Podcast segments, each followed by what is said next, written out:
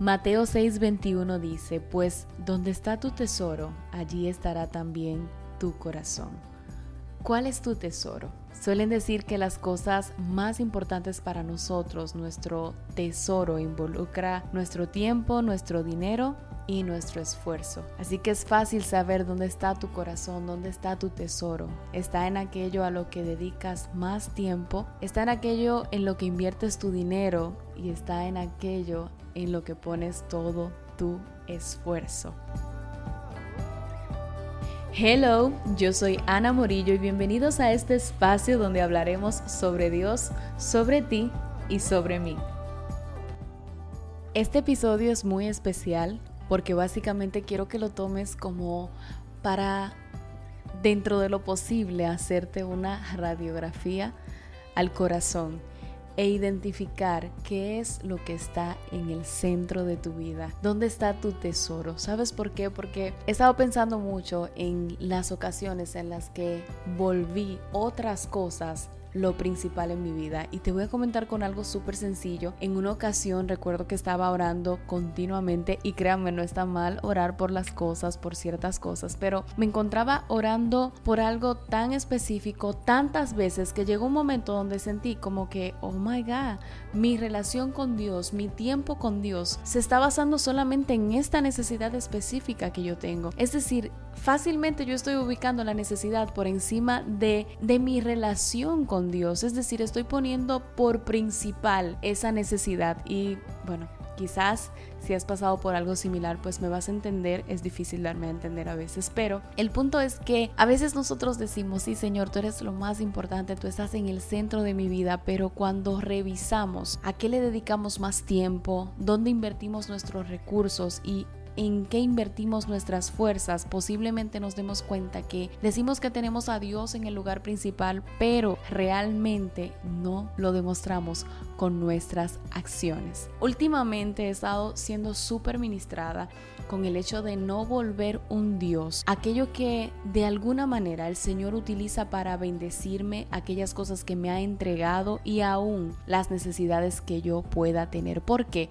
Porque tal como dijo Brunet en uno de sus libros, hacer culto, cultuar, no es una cuestión de ir a una iglesia, es una cuestión de rendirme a algo, es una cuestión de rendir toda mi devoción a algo y a veces nos volvemos adoradores nos volvemos cultuantes, si es una palabra, ¿verdad? No estoy segura, de ciertas cosas porque le dedicamos a esas cosas más tiempo de lo que realmente deberíamos de dedicarle. Entonces, mi consejo hoy para ti tiene mucho que ver con que evalúes qué es lo que premia en tu corazón, qué es exactamente lo que tú tienes ubicado allí, dónde está ubicado tu tesoro, para que te cuides de no dejar que tu corazón haga un Dios de las cosas o personas incluso, que Dios usa para proporcionarte bendición o aquellas que tú esperas que Él te entregue como parte de su bendición quiero leerte un texto. Es un texto un poco largo, pero me voy a tomar pues la oportunidad de leerlo. Es un texto que se encuentra en Isaías 44, específicamente el, a partir del versículo 12 dice, el herrero toma la tenaza, trabaja en las ascuas, le da forma con los martillos y trabaja en ello con la fuerza de su brazo. Luego tiene hambre y le faltan las fuerzas, no bebe agua y se desmaya. El carpintero tiende la regla, lo señala con almagre, lo labra con los cepillos, le da figura con el compás, lo hace en forma de varón, a semejanza de hombre hermoso para tenerlo en casa. Corta cedros y toma ciprés y encina, que crecen entre los árboles del bosque. Planta pino que se críe con la lluvia. De él se sirve luego el hombre para quemar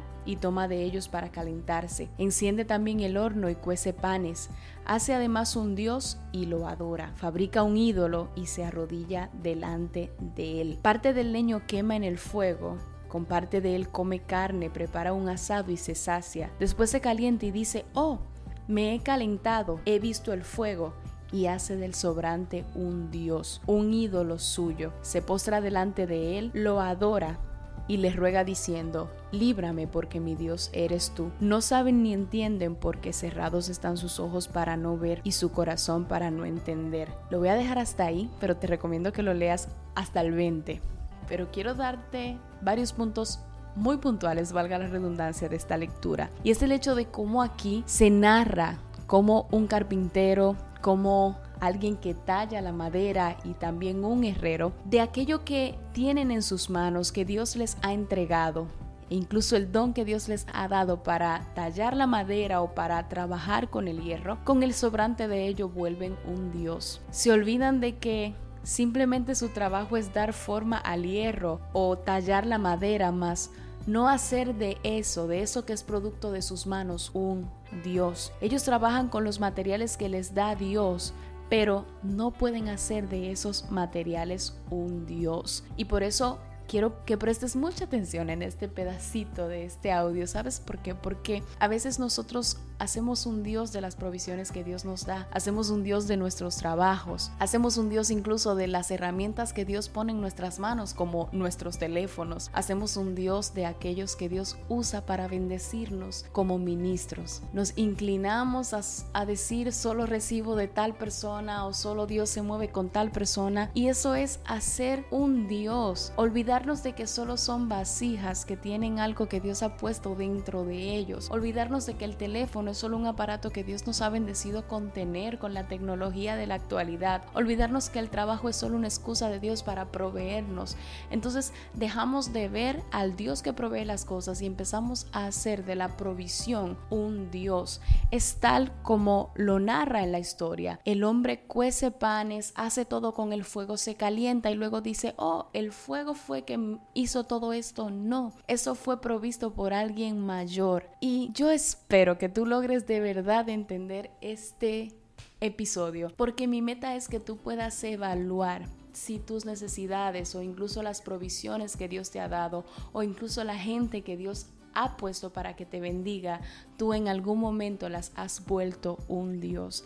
Te has inclinado a solo ver eso, a solo darle tu tiempo a eso, a darle tu esfuerzo a eso, a darle tu recurso a eso, olvidándote de aquel que fue el que inicialmente proveyó eso para ti. Y asimismo con tus necesidades. Tienes que revisar tu lista de oración y cuidarte si en esa lista de oración solo está lo mismo, lo mismo, una y otra vez. Y no está mal que ores, que seas insistente, tal como la viuda fue insistente. Pero tienes que cuidarte cuando una oración, una petición se vuelve la razón por la que tú te acercas a Dios. Se vuelve ese, ese único lazo. Porque el día entonces que Dios pueda quizás proveerte eso, ¿por qué más vas a orar? Si ese es como tu norte, tu centro, lo que sostiene tu relación, tu oración a Dios. Tienes que cuidarte de eso. Porque como alguien dijo, una simple mirada cómo se hacen los ídolos dentro de nosotros muestra cuán tonto es que consideremos ciertas cosas ídolos. Y te repito, no es un tema de tener una estatua, de tener un amuleto, es un tema de a lo que tú le dedicas todo tu tiempo, todo tu esfuerzo y todo tu recurso. Porque dice la palabra, donde está tu tesoro, ahí está tu corazón. Y tu corazón es el centro, es el instrumento que se conecta con Dios. Y si tu corazón, tu tesoro está en otro lugar, entonces no es tan real eso que dices de que tienes a Dios en el centro. No es real. Y para terminar y no hacer esto muy largo, quiero que hagas de esto tu oración. Salmo 51.10 dice, Crea en mí, oh Dios, un corazón limpio y renueva un espíritu recto dentro de mí, porque todo ocurre dentro de ti. Las acciones que tú haces referente a donde está tu tesoro, tu tiempo, tus esfuerzos y tus recursos, tiene que ver con lo que está dentro de ti. Por eso el salmista decía, renueva un espíritu recto dentro de mí, limpia mi corazón, como quien dice, quita todo lo que hay ahí dentro, porque sé que si cambias lo de adentro, entonces lo de afuera va a sufrir ese efecto. Cuídate, cuídate de aquello que de alguna manera está en el centro Evalúalo y asegúrate que ni las necesidades ni las provisiones se han vuelto el fundamento de la razón por la que te acercas a Dios, sino más bien el conocimiento pleno de que es de Él que recibes todo, es por Él pues que puedes recibir todo y Él es quien debe de estar en el centro. Te bendigo y nos escuchamos el próximo martes. Muchísimas bendiciones para ti.